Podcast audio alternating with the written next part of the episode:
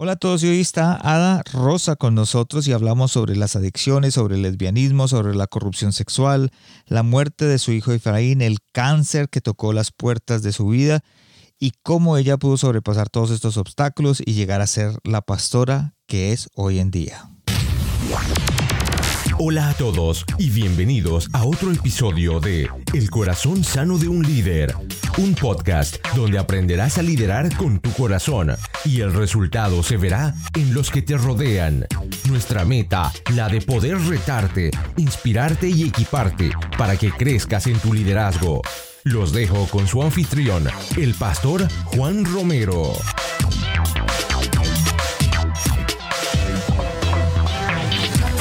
Hola a todos y gracias por estar acá de nuevo en un nuevo episodio del corazón sano de un líder donde equiparse no es opcional, es vital. Le doy la bienvenida al episodio número 40 y como es habitual en cada semana te agradezco y te doy gracias por acompañarnos y por ser parte de este proyecto. Hoy tenemos una invitada especial que es la pastora Ada Rosa. Ella es una mujer nacida en Nueva York.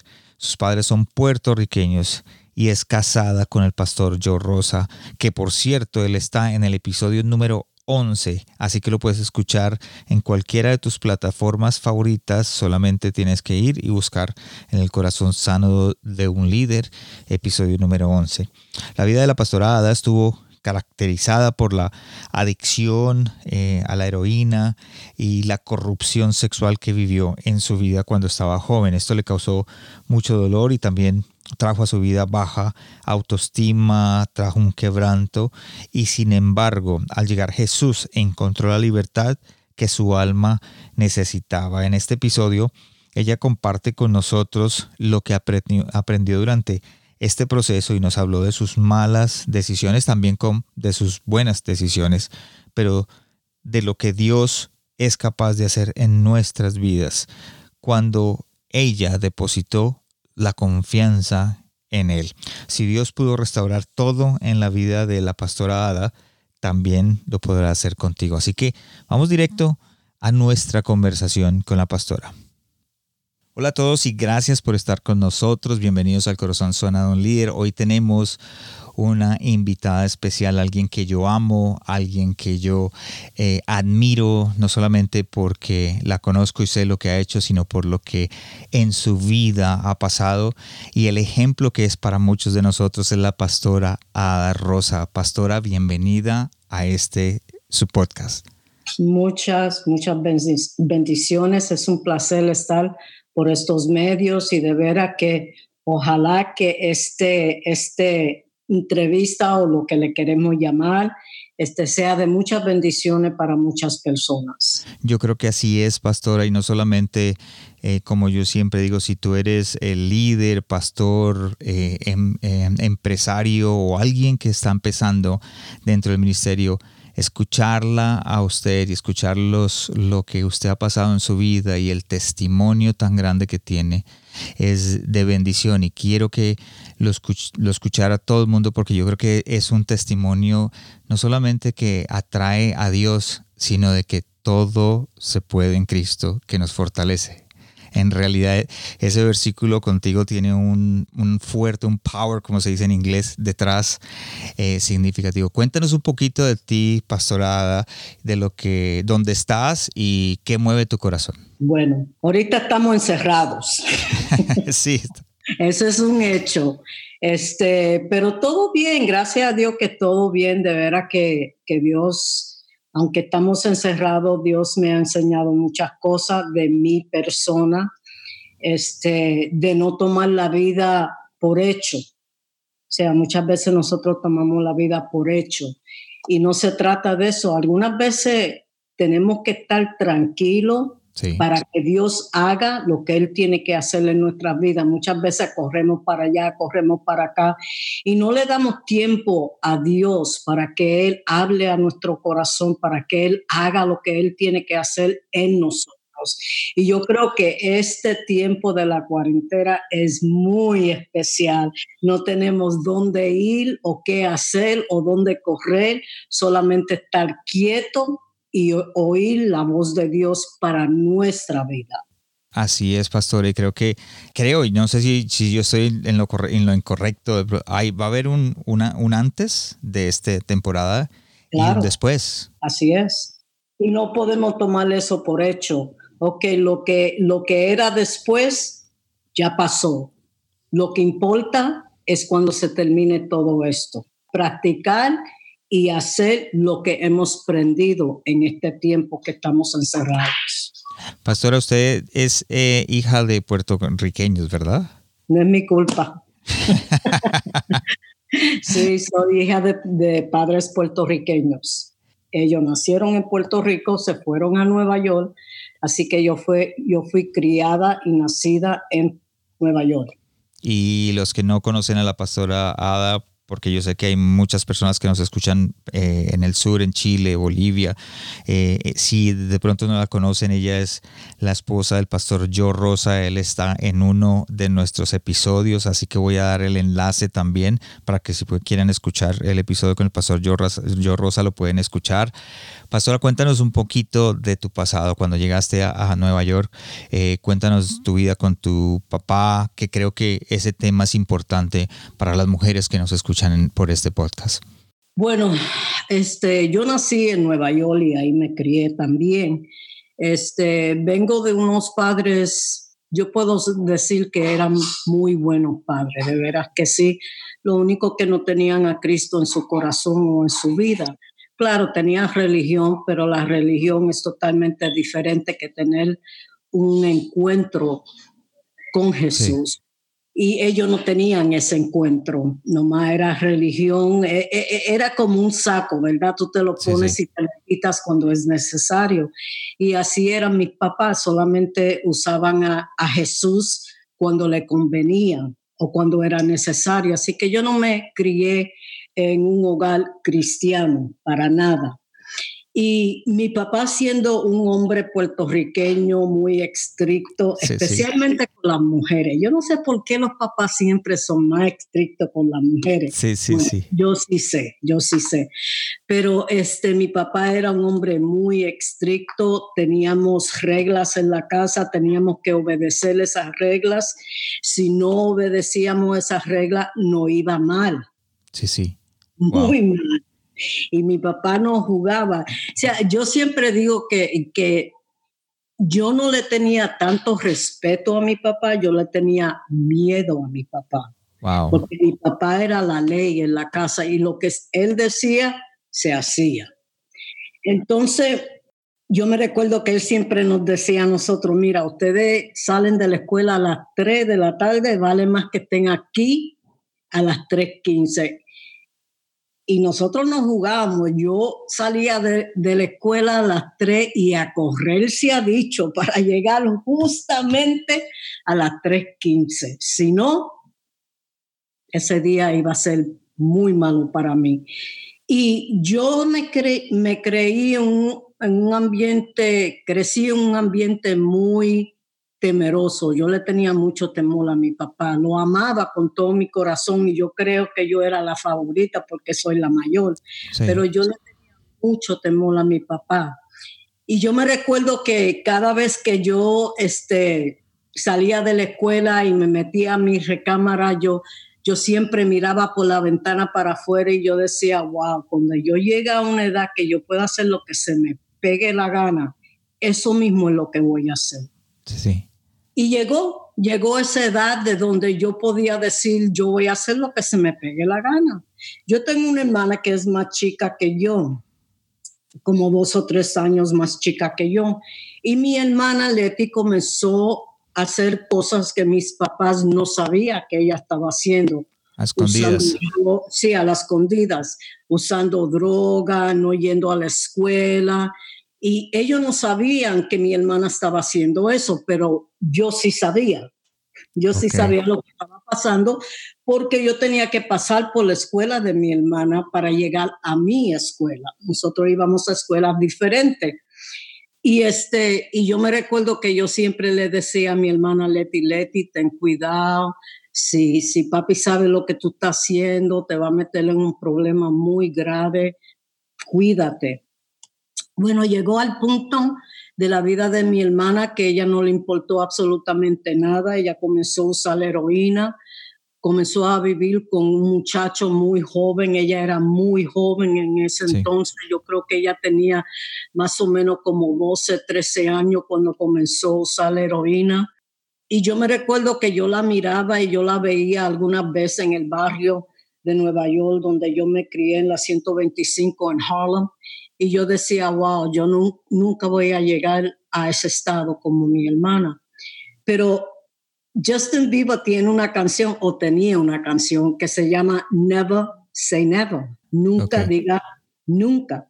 Y yo me recuerdo que yo decía, yo nunca voy a llegar a ese estado de mi, de mi vida, porque a mí me encantaba la escuela, yo quería hacer algo para la sociedad, mi, yo quería cumplir mis sueños y uno de mis sueños, bueno, mi, mi, sueño principal era de tener un salón de belleza en la Quinta Avenida, no más en la Quinta Avenida. Sí, wow. ese era mi sueño, ese era mi anhelo. Y yo me levantaba en la, en la mañana ansiosa para, para ir a la escuela y aprender todo lo que tenía que aprender. Pero, siempre hay un pero, ¿verdad? Sí, siempre. este, conocí un muchacho, me enamoré de este muchacho. Este, un día caminando me dijo, ¿sabes que no vaya a la escuela hoy? Vamos a pasarnos juntos y, y vamos a aprovechar este día. Y pues yo como pensaba que estaba locamente enamorada, loca estaba, enamorada no. Sí. Este, la pasamos juntos y, y estábamos caminando por las calles del Bronx y me recuerdo en ese tiempo había muchos edificios que estaban condenados, o sea, no había gente viviendo en ellos. Sí. Y me recuerdo que nos metimos en uno de esos edificios y había un colchón en el piso. Y nos sentamos en ese colchón y, y comenzamos a platicar y él me dijo, ¿sabes qué, Ada? Yo te amo. Y yo lo miré y yo le dije, yo te amo también. Claro, a los 16, 15 años, ¿qué tú vas a saber del amor? Absolutamente nada. Y este, y él me dijo algo, él me dijo, Ada, si tú me amas, tú tienes relaciones sexuales conmigo. Yo dije, está bien, yo te amo, la vamos a hacer. Y ese día, en ese colchón, en ese edificio, yo perdí mi virginidad. El próximo día lo vi y él ni me saludó, no me dijo cómo está, absolutamente nada. Eso me rompió el corazón. Claro, y pastora, ¿y qué le dirías ahorita a esas, a esas muchachas que de pronto están pasando por esa misma situación? El consejo que yo le puedo decir a, a la muchacha y al muchacho, porque no solamente la muchacha pierde su virginidad, el hombre también. El hombre también, sí. Este, yo, le, yo le digo que esperen hasta que tú conozcas tu pareja hasta que tú conozcas el hombre o la mujer que Dios tiene para tu vida. No sea tan rápido para caer en una situación donde a lo mejor después tú te vas, you're to regret it. No sé cómo se dice. Te vas a arrepentir. Sí, te vas a arrepentir. Así que espera, en espera en el Señor. Muchas veces hacemos cosas locuras. Sí solamente porque no pensamos. Y eso es lo que me pasó a mí rápidamente. Este, cuando él me comentó eso, pues yo dije, bueno, como yo lo amo, yo voy a hacer lo que él me está diciendo que haga. Y la consecuencia de eso fue que él no me habló nunca jamás, nunca jamás me saludó. Yo lo, yo lo veía y pues nada. Y en mí entró un coraje y yo dije, ¿sabes qué? Todos los hombres son iguales, porque no solamente él, sino después de él hubieron muchos más que me dijeron lo mismo. Y yo siempre caía en lo mismo, siempre le creía. Y, y nació un coraje y una rabia hacia los hombres. Me botaron de la escuela, ya yo no iba a la escuela, ya, no, ya me valía gorro, la vida mía, no me importaba de absolutamente nada lo que me iba a pasar o lo que no me iba a pasar, no me importaba. de veras, no me importaba mi vida. Y me recuerdo que me botaron de la escuela y, un día yo fui con, mi, con mis papás y le dije, mira, hay una escuela en Nueva York que se llama este, Job Corps. Sí. Este, yo voy a entrar en ese lugar y voy a, voy a, a, hacer lo que yo siempre he querido hacer, cosmetology, o sea, trabajar en, en, salones de belleza. Cosmetología. sí. Y este, así pasó. Fui a Omaha, Nebraska, de todos los lugares en los Estados Unidos, a Omaha, Nebraska. En ese tiempo este, había mucho racismo, todavía hay racismo. Y yo me recuerdo que yo caminaba a la calle de Omaha y, y la gente americana, la gente anglo me decía, oye, ¿sabes qué, negra? Regrésate a África. Y yo decía, pero yo no soy negra, ¿por qué me dicen esto? Sí. Mi color a lo mejor es oscuro, pero yo no negra. Y yo no entendía eso, pero ese, en ese lugar habían como 500 mujeres. Y yo y una muchacha nos hicimos muy buenas amigas. Ella también era de Nueva York, era puertorriqueña o es puertorriqueña, puertorriqueña no sé nada de ella. Y, este, y un día se juntó una muchacha negra americana al grupo de nosotros.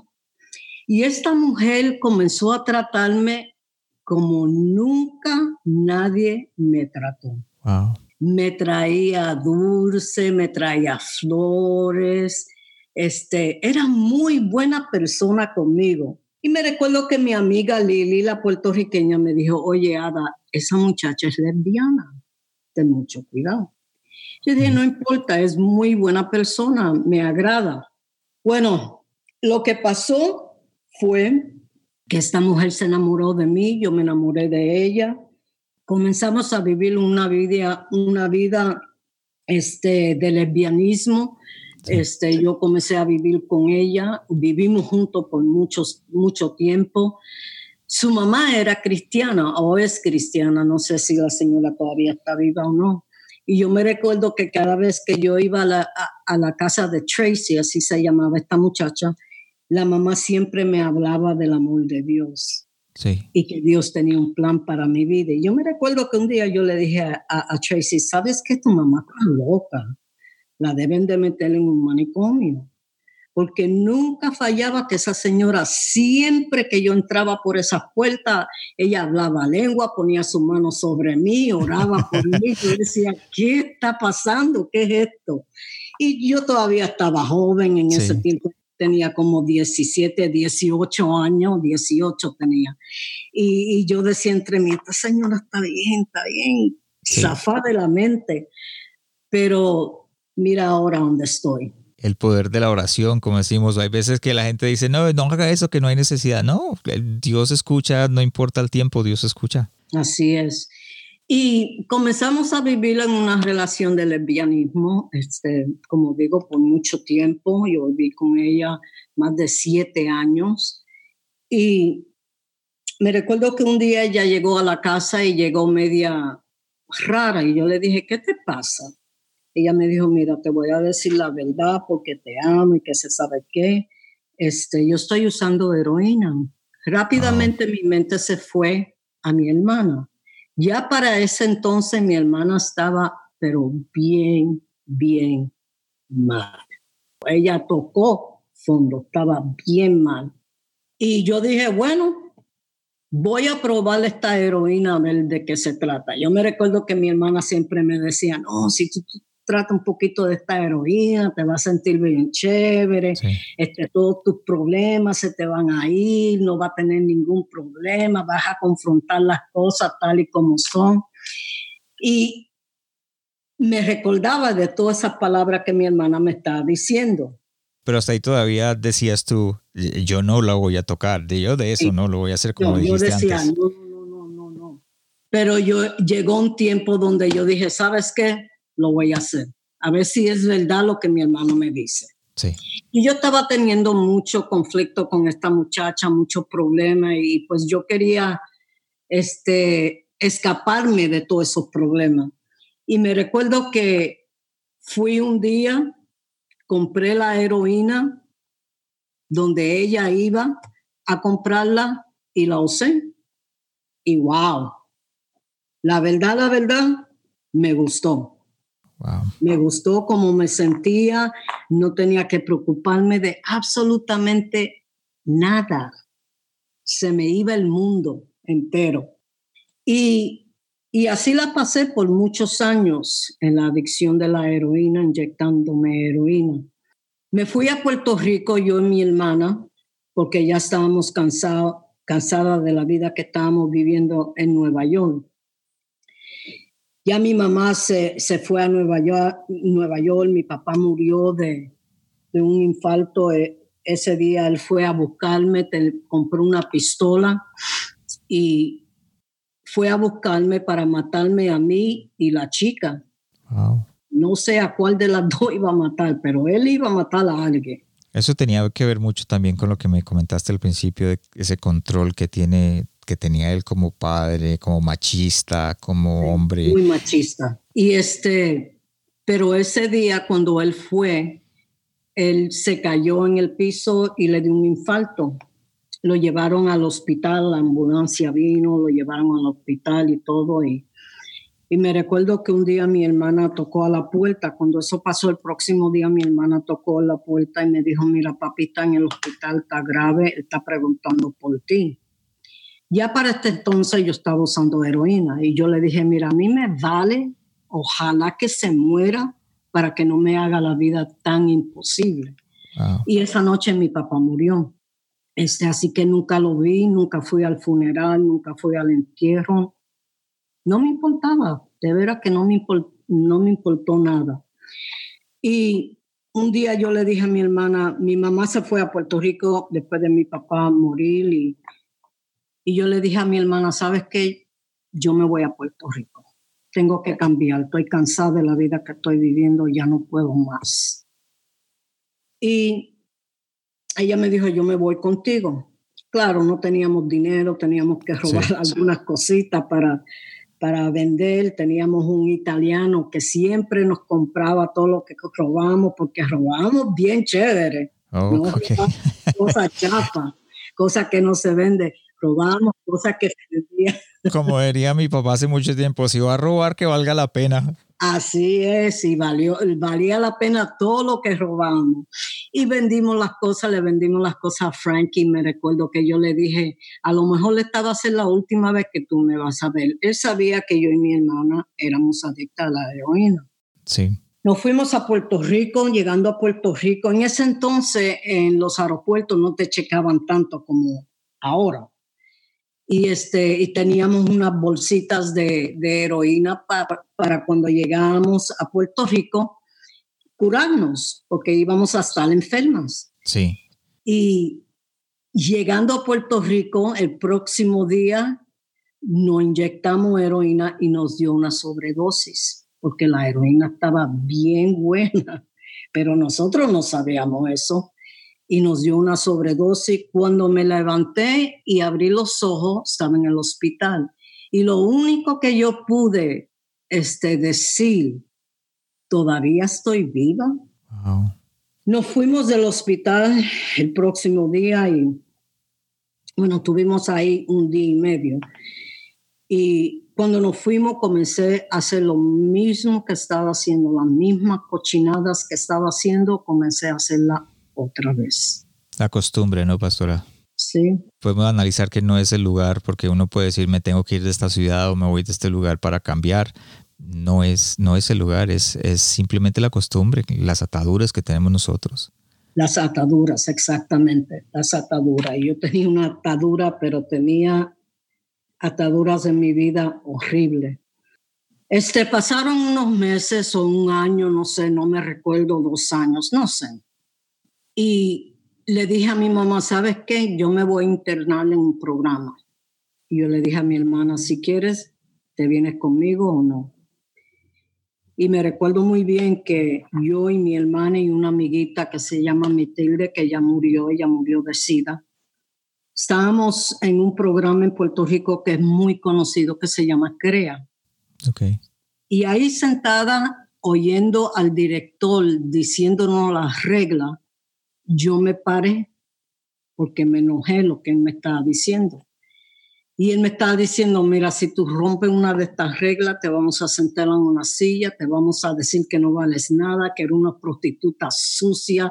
Bueno, barbaridades que no puedo ni mencionar, porque fueron barbaridades. Y yo me enojé y me paré y lo mandé por un tubo y le dije unas cuantas cosas que no puedo repetir y, y, nos fuimos de ese lugar. Y caminando la calle de Bayamón en Puerto Rico, me recuerdo que nos topamos con un edificio que se llama Teen Challenge, Reto a la Juventud. Y mi amiguita Matilda me dijo, oye, ahí está Carlos. Y el pastor, eh, está hablando del pastor Carlos Ortiz, ¿verdad? Así es. Eh, ok. Este, vamos a visitarlo. Bueno, llegamos hasta, la, hasta el portón de ese lugar y Joe, que es mi esposo ahora, ahora nos recibió y nos y le preguntamos, oye, venimos a visitar a Carlos. Y él dijo, mira, Carlos no está ahorita, está trabajando fuera con otro grupo de muchachos, pero vente el domingo, vengas en el domingo el día de visita. Y yo le dije, bueno, está bien, vamos a llegar el domingo. Y así pasó. Yo le dije a mi hermana y a mi amiga, yo quiero saber qué es este lugar donde está Carlos encerrado y había como 100 hombres, había, tenían un servicio y estaban cantando. Y la canción que nunca se me olvida que estaban cantando es Cristo rompe las cadenas. Un corito uh, viejísimo. Pero la música estaba tan chévere, porque ya tú sabes cómo son los puertorriqueños con la Sí. Y, y yo y mi hermana y mi amiga estábamos bailando el corito atrás. Qué tremendo. Y me recuerdo que cuando se terminó todo, Carlos vino donde nosotros, nos habló del amor de Dios, cómo Dios cambió su vida, cómo él no era el mismo, era un hombre diferente. Y, y yo lo miraba y yo, yo, yo me sonríe con él y yo le dije, ¿sabes qué? Este lugar te está lavando el coco, Carlos. lavando el coco. Y antes de irnos de ese lugar, Joe nos paró, el que iba a ser mi futuro esposo, que yo no sabía entonces. Este, y nos dijo, mira, vamos a abrir una casa para mujeres, ¿por qué no ponen su nombre en esta lista? Y, este, y la llamamos cuando ya tengamos el, el, la casa. Yo miré a mi hermana y a mi amiga y yo dije, yo no tengo nada que perder. Sí. Puse mi nombre en esa lista, ellas pusieron su nombre en la lista como a los dos o tres meses él nos llama y nos dice, ya abrimos la casa, ya tenemos la casa de las mujeres, si quieren pueden venir el domingo.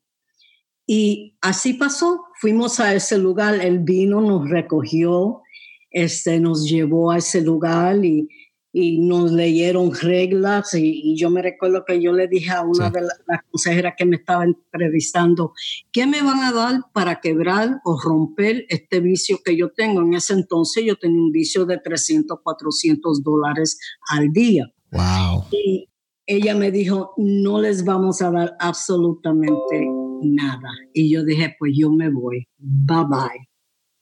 Ella me dijo, espera, ¿por qué tú no le das a Dios una oportunidad? Sí. Y la pensé y dije, está bien, pero en el momento que yo sienta un escalofrío, yo me largo. Sí. Esa noche oraron por nosotros y la verdad, la verdad, no pasé por absolutamente nada físico. Ahora, la mente tenía que yo bregar con la mente, porque ahí está la batalla, en la mente. Sí y físicamente no pasamos por nada, no quebramos vicio. Y yo creo que yo siempre digo que Dios quiso mostrar su amor hacia nosotros esa noche y lo mostró muy bien porque no pasamos por nada.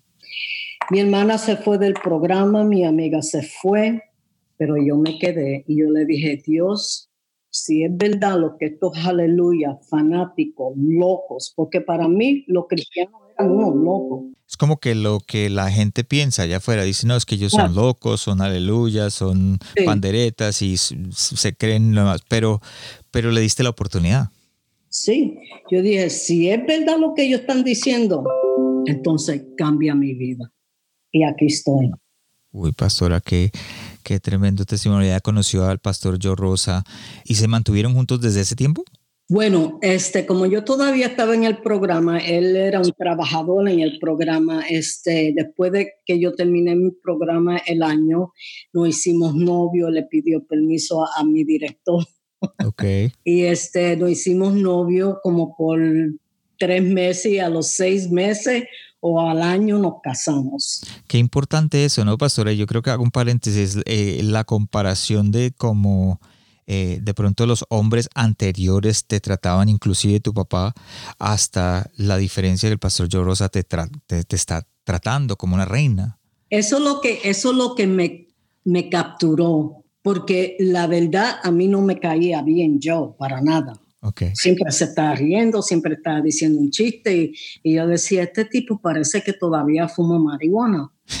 y, y, de verdad que me caía gordo. Y un día me recuerdo que yo estaba en el programa y la consejera me dijo, vete a darle café a Joe. Él vino a predicar en el Centro de las Mujeres. Y yo fui arriba, le hice un poco de café, estaba buscando veneno para ponérselo, pero no, que no encontré el veneno, no se crea. Y, este, y cuando me volteé para llevarle el café, Joe estaba ahí sentado y comenzó a platicar conmigo y me comenzó a decir, sabes que Dios tiene cosas bonitas para tu vida, Él te va a hacer una mujer excelente, Él tiene planes para... Siempre que llegaba al centro de las mujeres, siempre era una palabra de ánimo.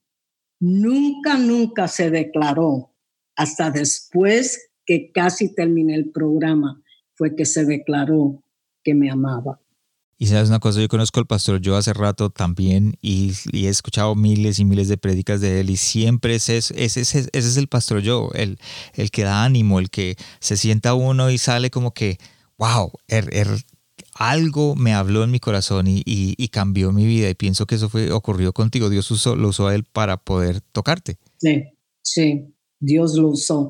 Y en agosto, agosto 5 vamos a cumplir 48 años de casado. Wow, 48 años ya. Es un testimonio tan hermoso.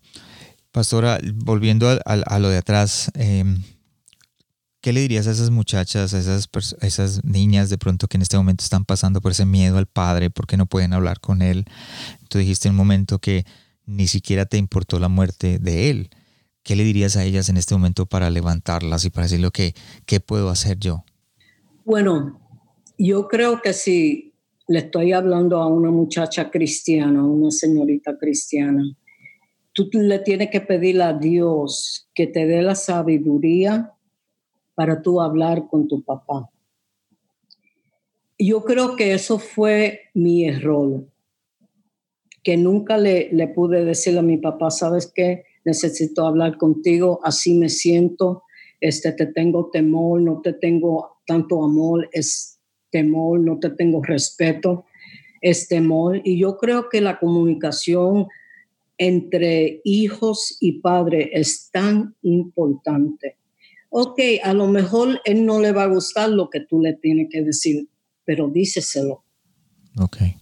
Díceselo, porque si él no le gusta que tú le estás diciendo estas cosas, entonces, no es tu problema, es el problema de él. Y Dios va a lidiar con él como tiene que lidiar con él. Tú estás haciendo tu parte. Como yo hubiera querido saber tantas cosas de, mis papás que todavía no sé nada, porque nunca pudimos hablar. Y yo creo que, que la comunicación entre padres y hijos es muy, muy importante. A pesar de cómo ellos se puedan sentir después que tú les digas todo lo que, lo que le tienes que decir, algunas veces la verdad duele, pero la verdad también es buena.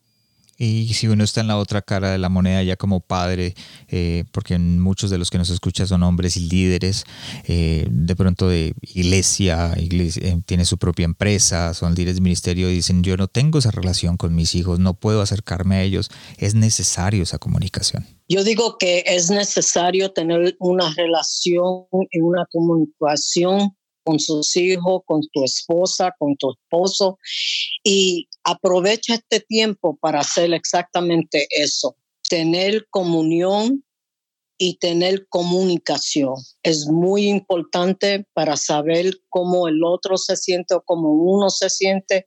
Eso es muy importante en la familia.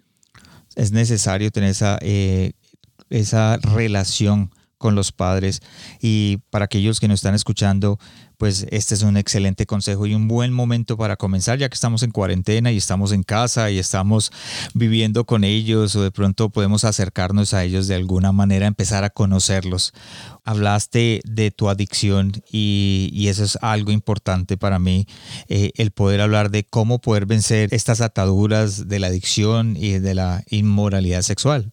Mira, la, la única forma de tú vencerla es a través de Jesucristo. Y si tú estás dispuesto a entregar esas ataduras, sea, lo que me motivó a mí fue la vida de Carlos. Yo sabía cómo era Carlos en la calle y ahora lo veo diferente y yo anhelé lo que él tenía. Pero para anhelar eso y para querer, querer eso, yo tenía que tomar una decisión y decir, Señor, yo te entrego toda esta porquería de mi vida para que tú puedas hacer lo que tú quieres hacer. Si tú no estás dispuesto a dejar esas ataduras o entregárselo al Señor, ¿sabe lo que va a pasar? Nada. Pero si tú estás dispuesto a entregarle cualquier atadura que tú puedas tener en este día, Dios se va a encargar de liberarte y de hacer lo que tú y yo no podemos hacer. Así es, gracias pastora por compartir algo que dijiste ahorita fue la batalla de la mente. Es importante concentrarnos en eso. ¿Nos puedes explicar un poquito más cómo fue tu batalla? La batalla mía fue bastante difícil porque después que pude este, vencer lo de la droga, Ahora me vino otro pensamiento. Estaba en un programa con puras mujeres. ¿Caigo otra vez en el lesbianismo o no caigo? Porque aunque era un programa de mujeres, todavía había muchachas que todavía estaban ahí nomás pasando el tiempo y habían otras que de veras querían cambiar. Y yo comencé a juntarme con mujeres que, que no querían tanto con el Señor, eso eran mis primeros meses. Y yo tuve que batallar con eso. Y yo me recuerdo que un día la consejera entró a nuestro cuarto y nos dijo, mira, ustedes pueden jugar con Dios o ustedes se pueden poner al día con Dios. Sí. Es su decisión. Y cuando ella dijo eso, parece que me estaba hablando a mí. Bueno, ahora yo sé que me estaba hablando a mí a través del Señor. Y yo ese día opté y dije, ¿sabes qué? No voy a jugar juegos, porque si juego juegos y dejo que mi mente y los pensamientos de mi mente me vencen, entonces yo me voy a ver otra vez haciendo las cochinadas que estaban que estaba haciendo en la calle. Tú tienes que, lidiar con la mente. La Biblia habla de eso, que tenemos que renovar nuestra mente todos los días, no toda la semana, no todo, no una vez a la semana o dos veces, todos los días tenemos que, que, que bregar con la mente, tenemos que renovar nuestra mente, limpiar nuestra mente. Este, no estoy diciendo que te tiene que, tiene que estar en la Biblia 24/7, pero tiene que dejar que la palabra se haga real en tu mente y en tu corazón. Algo que dijiste ahorita fue la importancia de la gente que, te rodea. Te estabas con, primero al principio, con gente que no quería estar cerca de Dios. Eh, el pastor Carlos Ortiz, un, alguien que, que te estaba guiando. ¿Qué tan importante es buscar esas personas en nuestras vidas? Es muy importante. O sea, en la vida nosotros tenemos opciones. Este, tú puedes tener la opción de juntarte con gente que no te van a edificar, que solamente van a hundir tu, vida, o tú te puedes juntar con gente que tienen algo que decir para edificar tu vida. Este, mi esposo lo dice muy bien, me encanta cuando él dice, yo no me junto con hombres que siempre hablan mal de sus esposas. Yo me quiero juntar con hombres que hablan excelente de sus esposas. Eso no quiere decir que la esposa es perfecta, porque ninguno somos perfectos, pero que hablan palabras de vida y no de maldición. Así que es muy importante con quién tú te juntes. Así empezó mi vida. Yo me junté con gente que no me convenían. Yo me recuerdo que mi mamá siempre me decía, esos amigos no te convienen. Y yo le decía, ay mami, por favor, como tú viviste la vida loca, tú no quieres que yo viva la vida loca. Y ella tenía toda la razón del mundo, porque esos amigos me hundieron. Simplemente poder escoger aquellas personas, aquellas personas que van a, edificar nuestra casa, edificar nuestra vida, edificar, ayudarnos a pasar. Algo que yo siempre he dicho es que el amor no significa que nos acoliten o nos apoyen en todo. El amor significa también que te digan no. La verdad, sí. Y aunque, como dije anterior, aunque, aunque la gente o tus papás te digan, o no acepten lo que tú le estás diciendo o viceversa, eso no quiere decir que no te aman. Ellos te lo dicen por el bien tuyo. Mi mamá me decía las cosas por mi bien. Claro, yo no lo veía así. Lo veía totalmente, lo veía como que ella no quería que yo viviera una vida alegre o una vida, y, y no, y ni era una vida alegre lo que yo estaba viviendo ella me está diciendo cosas por mi bien. Y los consejos que la gente te dan no es para el mal tuyo, sino que es para el bien tuyo. Si nosotros somos cristianos y leemos la Biblia, todo lo que la Biblia dice son instrucciones de qué hacer y qué no hacer. Nosotros tenemos la opción de hacerlo o no hacerlo. Si lo haces, te va a ir bien. Si no lo haces, olvídate, no te va a ir tan, tan bien. Pastora, una pregunta. Hay niñas y mujeres rechazadas que han sido abusadas, violadas, no solamente físicamente, sino también emocional y psicológicamente. ¿Cómo esto afecta nuestra autoestima? Lo afecta muchísimo. Mi autoestima estaba por el piso. Yo creo que yo ni tenía autoestima. Llegué a un punto en mi vida que yo no tenía ni autoestima. Pero sea lo que el diablo robó de tu vida, Dios te lo puede dar otra vez. Este, me recuerdo que un día mi esposo entró a la casa de un viaje que él llegó y todavía yo e, era un poquito crudita en esto del cristianismo. Él llevaba tres años, yo apenas un año, así que yo estaba crudita. Y no me gustaba juntarme con muchos cristianos. Y era muy, ¿cómo se dice? Ay, no quería que la gente se acercara a mí. Sí, sí. Porque yo decía, me van a hacer daño. Me dicen que me aman, pero me van a hacer daño. Y yo me recuerdo y tenía, tenía mucho complejo. Y todavía mi autoestima no estaba, no estaba como está ahora. Pero este, yo me recuerdo que entró un día y él me dijo, Dios me dio una palabra por, para ti. Y yo le dije, yo no juegue, por favor. Si ustedes conocen a mi esposo, saben cómo es él. Dije, no juegue. Me dijo, no, Dios me dio una palabra para ti. Y me dijo, Dios te va a dar todo lo que el diablo ha robado. Te va a dar tu dignidad, te va a dar tu autoestima, te va a dar todo lo que el diablo te ha robado. Y sabes qué? Dios me ha dado mucho más de lo que yo esperaba.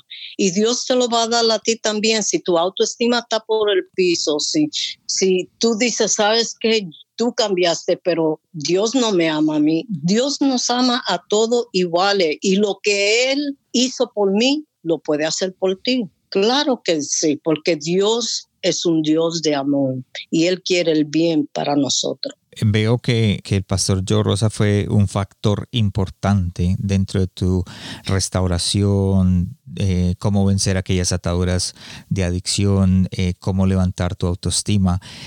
¿Qué le dirías a aquellas personas o padres que están lidiando con hijos que tienen eso? Padres que tienen, que, con hijos que, que de pronto tienen autoestima, pastores que tienen parte de la congregación o gente en la congregación que tiene su autoestima bajo. ¿Cómo les enseñarías a ellos?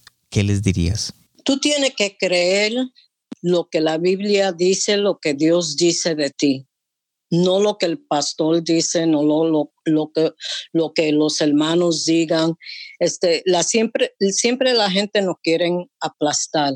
Yo me recuerdo que cuando yo, después que yo decía mi testimonio en una iglesia, yo decía, ay Dios mío, pero antes de compartir mi testimonio, el diablo siempre venía y me decía, ahora tú tienes que pararte y decir toda esa cochinada que tú hiciste. Y, era un temor, siempre era una batalla en la mente. Ay, Dios mío, no, no quiero pararme, no quiero compartir mi testimonio, no, no quiero. Me siento avergonzada de lo que yo era y lo que hice. Y un día yo me enojé con el diablo, porque tenemos que llegar a ese punto. Sí. y me enojé con el diablo y yo le dije, ¿sabes qué? Tú me recuerdas de mi pasado, pero ¿sabes qué? Yo te voy a recordar de tu futuro. Y desde ese día en adelante, yo creí lo que Dios decía de mí y quién yo era en Cristo. No lo que la gente decía, pero lo que Dios desea de mi persona. Y tú tienes que tener ánimo y creer lo que Dios dice de ti. No lo que todo el mundo dice, pero lo que Dios dice de ti. Ok, gracias pastora por compartir y antes de llegar allá al final de las preguntas, quisiera hablar un poquito acerca de tu libro, Cambia mi vida, Señor. Es, es básicamente la, eh, lo que hablamos el día de hoy, ¿verdad, pastora? Sí, es un poco, es, es de mi pasado, de mi presente, todo lo que atravesé este, durante mi vida y todo lo que estoy atravesando todavía porque Dios no ha terminado con ninguno de nosotros. Y es un libro que de veras, este, uno, yo siempre digo, uno no se hace rico por escribir un libro. Yo lo escribí porque un día Dios me habló y me dijo, yo quiero que tú escribas un libro. Y yo comencé a escribirlo simple y sencillamente por obediencia a lo que Dios me estaba diciendo que escribiera el libro. Y el libro ha sido una bendición para muchas, muchas personas. Yo voy a poner en la página del corazón sano de un líder.com va a estar este episodio más el enlace al libro para aquellos que lo quieran comprar, lo quieran tener acceso a él, lo puedan bajar de pronto en Amazon para escucharlo o para, para leerlo. Pastora, dijiste algo, todavía sigo luchando. El año pasado fue un año difícil para ti, ¿verdad? Sí, sí, este, el año pasado fue un, un tiempo muy, muy difícil. Este, en enero me encontraron cáncer y este y me recuerdo que cuando salí de la oficina del doctor después del, del examen, yo miré a mi esposo y comencé a llorar y le dije, sabes que tengo cáncer. Rápidamente mi mente se fue hacia mi hijo. Mi hijo murió hace nueve años atrás de cáncer. Efraín tenía 35 años. Este, y de veras que caí un poquito en una depresión, pero no duró mucho porque me levanté, me sacudé y dije, Dios, tú, tú, tienes control. A los dos días ya yo estaba alegre, estaba contenta, estaba leyendo mis devociones, iba este, a la oficina, ah, le pedí a Dios, Dios, ok, yo tengo cáncer, tú tienes control de mi cuerpo, este, yo quiero que mi doctor sea un cristiano. Me oíste muy bien, ¿verdad? Un cristiano. Sí, porque así yo le hablo a Dios. Este, y me recuerdo que entré a la oficina y la enfermera, una negrita americana que se lleva bien chévere con mi esposo, siempre están vacilando. Y este, y me dijo, yo no sé si tú crees en Dios o no crees, yo no sé nada de tu religión, pero te voy a decir algo, este doctor va a orar por ti cada vez que tú te vayas de su oficina y mi doctor era cristiano y es cristiano. Y le doy gracias a Dios por las enfermeras, Dios, Dios, de veras que Dios me ama toda esa gente eran excelente, excelente. Y el proceso sí fue, no fue, yo no pasé por nada de lo que el quimo te hace. Yo no sé lo que es vomitar durante quimo, yo no sé. Es más, ni perdí libras, aumenté libras. lo, que no quería, sí, lo contrario. Y este, nada, nada, nada me pasó. Yo entraba a la clínica, me sentaba para que me prepararan para el quimo. Yo le compartía a la gente, yo le decía, ¿sabes qué? Dios le ama, tengan esperanza, Dios puede hacer lo imposible. Y, y, y, y era un tiempo bien chévere para mí. Así que estoy cancer free, ya no tengo más cáncer. Este, el 16 de marzo me operaron justamente a tiempo antes de todo este caos que está pasando del virus y estoy bien, ahí la llevo, ahí la llevo. Y volvemos a lo mismo que hablamos ahorita, la batalla de la mente. No, no te dejaste aplastar por las noticias, no, te dejaste que esa palabra que ya no sirve, que este es el final, que ya nunca te tocó sino que lo contrario. Claro, tenía una opción, como dije, siempre tenemos opciones. Yo caí dos días en depresión, yo dije, ah, me voy a morir, pero dije, no, no y no. Me sacudé y puse mi pie sobre la palabra de Dios y dije, Dios, tú vas a estar conmigo en este proceso. Como tuviste conmigo cuando llegué a ese lugar de Teen Challenge, de toda la juventud, tú vas a estar conmigo hasta el final. Y así ha sido. Dios es bueno. Y ya para terminar en, en estas, una pregunta que hay muchas mujeres que Em, Dios la ha usado usted en el ministerio y eso es, algo que, yo he visto que Dios la ha usado usted muchísimo. Eh, mi esposa es una mujer que la ama a usted y la sigue en todo tiempo. Eh, ha aprendido mucho de usted y así igual muchas mujeres alrededor del mundo. ¿Qué le dirías a esas mujeres que quieren trabajar en el ministerio pero por alguna razón han encontrado obstáculos como los machistas, como la palabra de Dios que dice mujeres no se paren enfrente, eh, en fin, muchas de esas cosas que al final tiene que ver con lo mismo que estábamos hablando al principio, como lo de tu padre, esa parte machista. Mira, si Dios te ha llamado a un ministerio, haz lo que Dios te ha dicho que haga. La gente siempre va a hablar. Eh, eh, somos, los cristianos somos como cangrejos. Tú lo pones en, un, en, una, en una caja y uno se trepando para salirse y viene el otro y lo jala para, para abajo. Haz lo que Dios te dijo que haga. ¿Qué importa si, si fulano de tal, el machista, te dice, no, tú no puedes, tú no te puedes, tú no puedes, el ministerio no es para mujeres, para hombres? ¿Dónde dice eso en la Biblia? Dios quiere usar a todo el mundo igual. Sí. Así que si Dios te llamó, vale más que tú hagas lo que Dios te llamó a hacer. ¿Cuáles han sido los obstáculos que has tenido eh, para darle así un glance a, la a las muchachas que vienen subiendo? Bueno, nosotros teníamos centros de rehabilitación en México para mujeres y para hombres. Y yo creo que cuando entraba una mujer que yo la miraba y yo decía, ay Dios mío, ¿tú crees que tú puedes cambiarla a esta?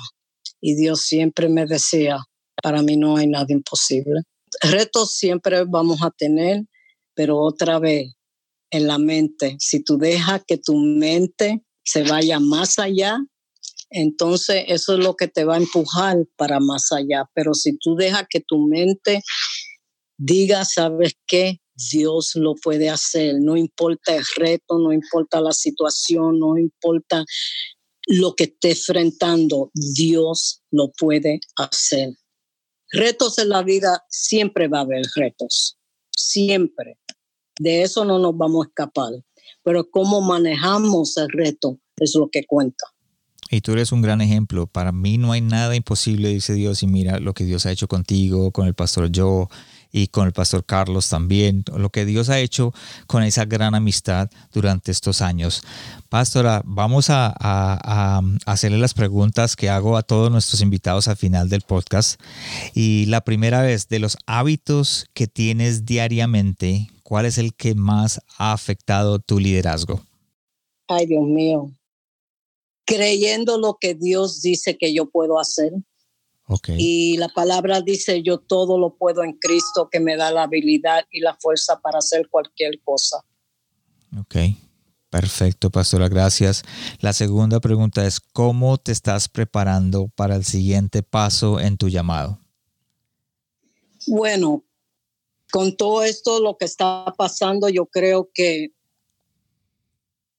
la preparación Dios me la está dando ahora. que estamos encerrados. No sé cómo va a ser después, pero yo sé algo que no va a ser como era. Ok. Y todo lo que, lo que, lo que voy a hacer va a ser totalmente diferente de lo que era. Buen consejo, porque yo pienso también lo mismo, que como dije antes, hay un antes y un después y creo que todos tenemos que prepararnos para eso ahora en esta nueva temporada o en esta etapa de nuestra vida, del mundo, ¿no? Porque no solamente ha afectado a nosotros, sino a todo el mundo. Así es. ¿Cuál fue el último libro que leíste o el que le recomendarías a otros líderes? Ay, ay, ay. Mi libro. Ok, sí, está bien. Este lo recomendamos. No, eh, la verdad, la verdad, la verdad, este, hace mucho que no leo un buen libro. Son muy, este, es un poco difícil encontrar un buen libro, especialmente los libros cristianos, de verdad. Yo sé que lo hay. Sí. Pero algunas veces hay tanto, tanto autores que dicen lo mismo y no dicen nada. Y no sé cuándo fue la última vez. De veras que no. Es más, yo, yo estaba, estoy leyendo un libro, no es cristiano, y este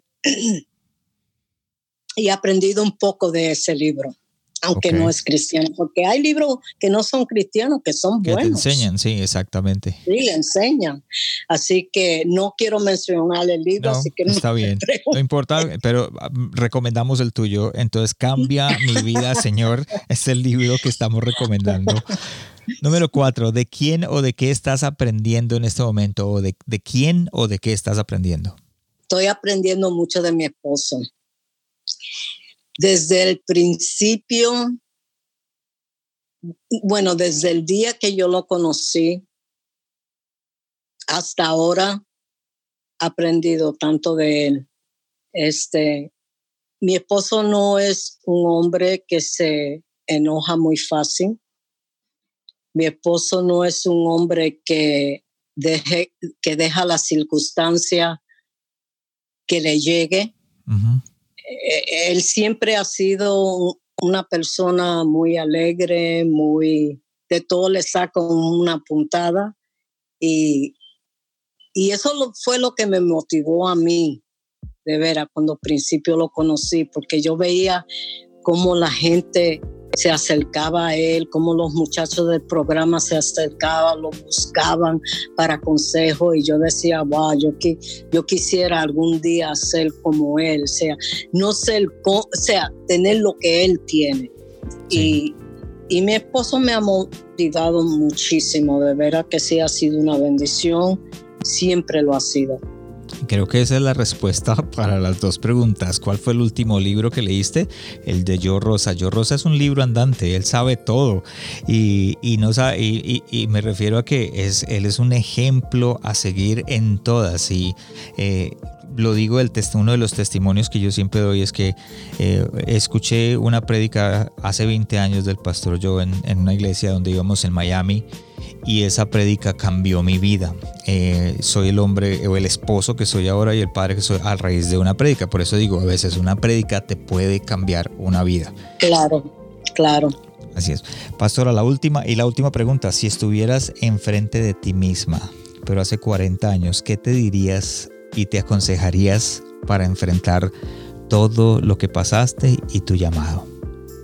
De no ser tan dura conmigo, conmigo mismo. Ok. Yo creo que si yo hubiera aprendido lo que sé ahora, 40 años antes, a lo mejor no hubiera pasado por tanto sufrimiento, tanto caos. Pero lo pasé y fue una buena lección porque ahora veo las cosas totalmente diferentes. Ok, no ser duro consigo mismo. Gracias, Pastora Ada, por estar con nosotros. Gracias por acompañarnos. Y sé que para que los, los que escucharon el podcast y los que lo necesitan, por favor, compártalo en las redes, compártalo con aquellas personas que lo necesitan. De pronto es necesario. Conoces a alguien que está pasando por una adicción, está pasando por una inmoralidad sexual, de pronto está pasando por un momento duro. Este episodio puede ser de bendición y de, de ayuda para aquella persona. Así que compártalo. Gracias, Pastorada, por estar con nosotros. No, gracias a ustedes. Muchas bendiciones. Gracias por habernos acompañado esta semana en el corazón sano de un líder. Espero que lo que escuchaste el día de hoy haya sido de crecimiento para tu vida. Visítanos en nuestra página de internet elcorazonsanodeunlider.com donde podrás suscribirte en iTunes, Spotify, Google Play o en cualquiera de tus plataformas favoritas. También nos puedes seguir en Facebook y en Instagram como El Corazón Sano de un Líder y no olvides compartirlo en tus redes sociales. Les habló su anfitrión Juan Romero. Te esperamos la próxima semana y recuerda, lo mejor está por venir. dormir.